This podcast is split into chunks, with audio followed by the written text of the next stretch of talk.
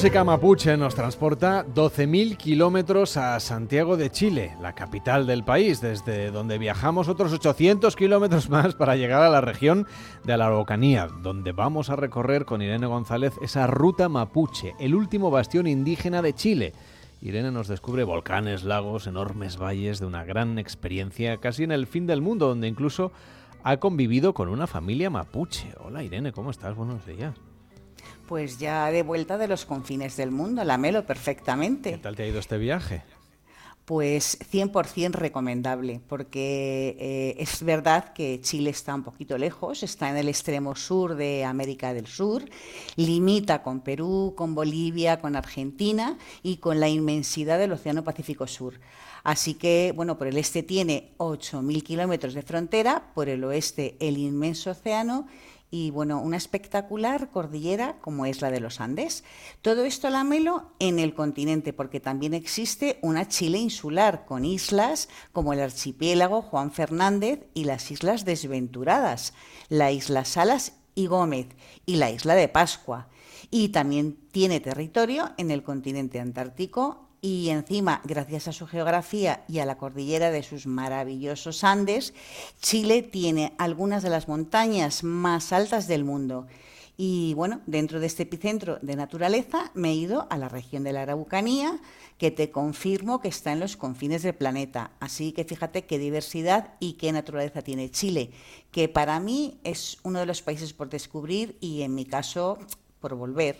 claro que sí, supongo que esta gran experiencia empieza en el viaje, porque además de Santiago de Chile, de la que hablaremos largo y tendido en otro programa, has tenido que llegar hasta la recóndita, has tenido que llegar hasta la recóndita región de la Araucanía, que no es nada fácil. Pues no, no es nada fácil. Pero mira, mm, la experiencia del vuelo de algo más de 14 horas hasta Santiago de Chile ha sido muy facilita porque la compañía aérea Level, que tiene vuelos directos a Santiago de Chile, en este caso desde Barcelona, eh, tiene unos rangos de precios muy variados porque puedes contratar solo el trayecto con lo que te sale más asequible, mejor de precio, hasta, bueno, puedes eh, encargar y pedir todo lo que te pueda apetecer desde en el vuelo. Y desde Santiago hasta Freire, ah, donde está el aeropuerto de Araucanía Mapuñi Mupulgue, volé con la TAM. Así que tras un largo viaje, eh, que fue toda una experiencia, llegué a la región de la Araucanía, que es una de las 16 de las que está compuesta Chile es desde luego la más desconocida y está muy cerca de la región de Magallanes y de la Antártica chilena. Fíjate si, si me ido lejos. Bueno, bien lejos te hemos mandado ¿eh? el equipo de este programa, pero bueno, el viaje ha merecido, la pena, ha valido la pena. Los Por indios supuesto. Los indios mapuche, de hecho, son los grandes desconocidos, seguramente para muchos oyentes. ¿Han sido tan combativos los mapuche como relata la historia? Pues sí, han sido muy combativos y yo creo que lo siguen siendo. Esta es una parte muy interesante de nuestra historia de grandes viajeros, los españoles en este caso. ¿no? En 1520, Magallanes fue el primer explorador europeo en reconocer el actual territorio chileno. De hecho, el estrecho se llama Magallanes por él. Veinte años después, Pedro de Valdivia intentó conquistar las tierras del sur atravesando el desierto de Atacama, ahí es nada, y creó varios asentamientos como Santiago de Nueva, Extremadura, la capital, hoy Santiago de Chile. Y quiso seguir más al sur, pero lo asesinó Lautaro, bueno, que tiene una leyenda magnífica. Lautaro era un mapuche que había sido pues como una especie de ahijado de, del conquistador, ¿no? Ah, y conocía perfectamente la manera de actuar de Valdivia, así que bueno, por eso lo mató. Y ahí comenzó la guerra mm, de Arauco, que Ercilla la relató de maravilla en la Araucana y que se extendió durante más de tres siglos. Y por eso la Melo hoy siguen conservando su naturaleza, su gastronomía y sus costumbres, pero sobre todo su naturaleza, que es el eje de su filosofía de vida. Eh, como nos contaba Isabel Rupayán Antil, que también te digo que Rupayán significa mm, roble noble y Antil significa aguas cristalinas, la filosofía mapuche se centra en la creencia en el cosmos. Mira, nuestra filosofía eh, con respecto a la vida es respetar eh, el cosmos entero. Todo tiene una finalidad, ¿cierto? Una energía que va basada, digamos, en nuestra cultura de respeto en cuanto a, las plantas, a los árboles sobre todo, que nos dan de comer, ¿cierto? La naturaleza que nos da, nos, nos da vida. Eh, el agua también es un recurso natural que nosotros respetamos mucho. Y en fin, el sol, los astros también tienen mucho que ver eh, con nuestra vida eh, diaria, digamos. Así que la ancestral creencia de los mapuches sobre el respeto a la naturaleza y a la observación del cielo, mm, porque es la base de sus cosechas, es el eje de su vida. En las cosechas, claramente en las cosechas. Nosotros podemos ver la luna, podemos ver el sol, sabemos si se nos vienen tiempos buenos, tiempos malos. También hacemos rogativas, ¿cierto?, para que todo funcione perfectamente. Esto se le llama guillatún, en donde es una ceremonia eh, muy privada, en donde se consumen también productos mapuches, eh, licores también, el mudai que sale del trigo. Y en fin, son muchas, eh, es mucha cultura, mucha historia nosotros tenemos. Y entonces esta filosofía de vida también podría ser aplicable hoy en día, ¿no? Pues sí, realmente son, yo creo que los primeros ecologistas. Cuéntanos, una vez hemos aterrizado en el aeropuerto de Araucanía Mapuñi, ¿cómo nos encontramos con esa región de Araucanía? ¿Qué es lo que vamos a ver?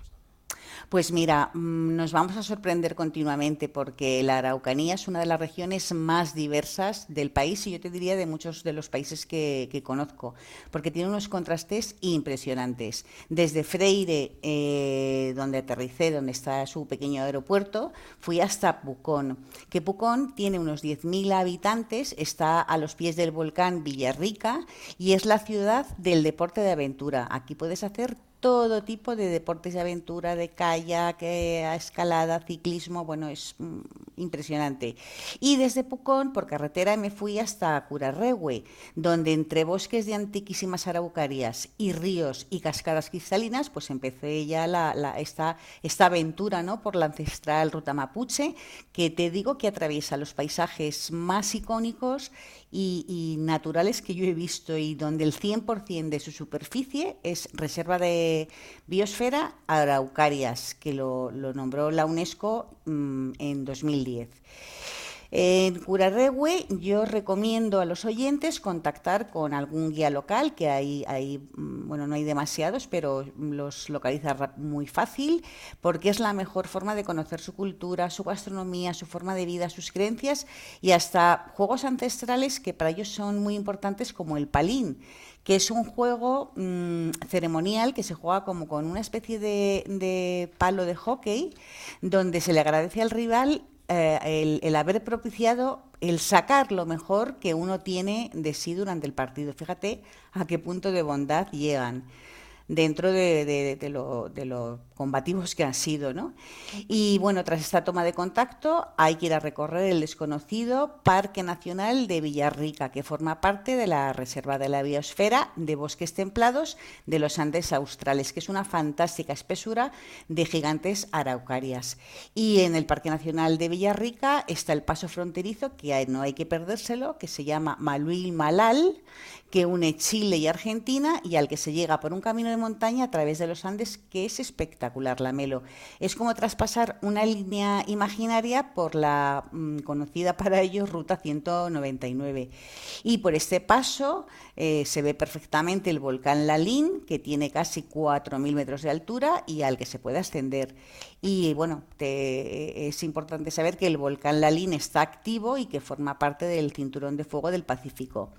Para los mapuches, eh, mientras que el volcán, mientras que se vea la fumarola eh, por encima del volcán, no es peligroso. Así que yo, bueno, pues como la veía todo el rato, pues tan tranquila. Y bueno, en el Parque Nacional de Villarrica se puede recorrer alguna de sus rutas que son impresionantes. La, yo recomendaría la del Mirador, hay otra pues como los cráteres, el Sendero de Chile, los nevados y la del volcán Quinquilil. Y bueno, también hay que visitar la laguna Quillelhue, que es impresionante y que antiguamente en verano se cruzaba en barcaza para llegar hasta Argentina. Bueno, porque ahora en el invierno chileno se congela por completo y la gente, bueno, la poca gente que hay por allí, pues camina sobre, sobre esta magnífica laguna. Y creo que en este recorrido que tú has hecho también has sido por zonas volcánicas. Sí, sí, mm, un poquito más al norte he estado en la zona de Melipeuco, donde está otra de las zonas volcánicas más importantes de la Araucanía, eh, que está en el Parque Nacional Conguilleo, que es espectacular. Estas son las tierras aborígenes del Pillán, que era una de las deidades mapuche que encarna el trueno y el fuego y que es fascinante. Bueno, aquí hay una mitología mm, que sería para, bueno, pues para hablar de ella mm, mucho tiempo.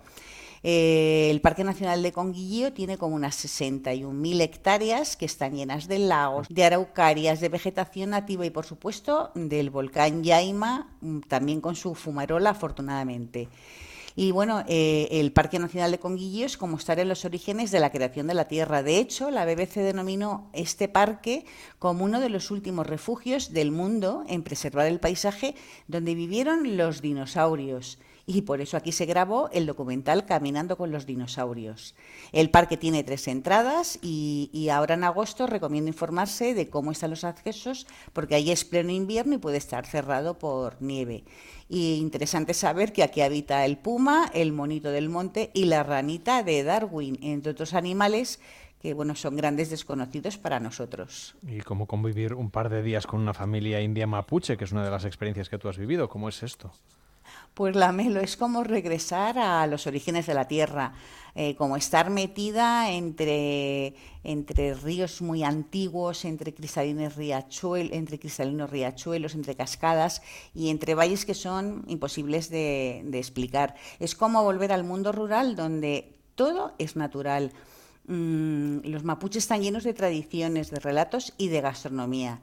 Eh, ellos te, dan la acogida con un Mari Mari Wenul, que es el saludo mapuche, y con este Mari Mari Wenul me recibió en su casa de madera Benita Panquilev, a la que no le calculo la edad, pero a pesar de ser muy, muy mayor, tiene una gran vitalidad.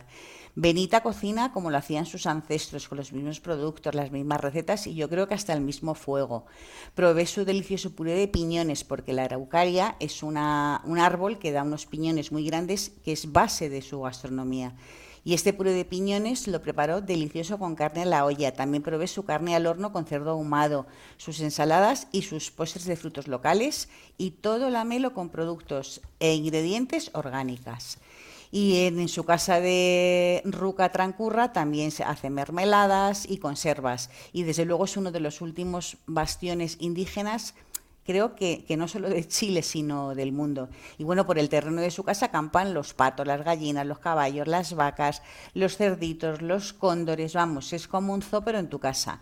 Y dormir en su cabaña es una de las experiencias más singulares que yo he vivido. Tiene un anochecer fantástico, pero un amanecer mmm, pues indescriptible. Y bueno, pues en el Valle de Trancura, que es donde vive Benita, que es madre de seis hijos, ahí tiene una maravillosa vista del volcán Lanín y del volcán Quinguilil, al que llaman el colmillo del diablo. Ahí en el Valle del Trancura no hay que perderse los talleres telares de Juanita Becerra o alguna huerta que, donde se cultiva y donde se conservan semillas antiguas, como la de Juana Coñuequir, que yo visité. Irene, menudo viaje, cuídate mucho y disfruta lo que mañana vuelve gente viajera, que será domingo. Así que feliz tarde del sábado, hasta la próxima. Feliz tarde para todos, un abrazo. Y ya saben los oyentes que pueden mandarnos notas de voz al 699-464666, el WhatsApp de Gente Viajera.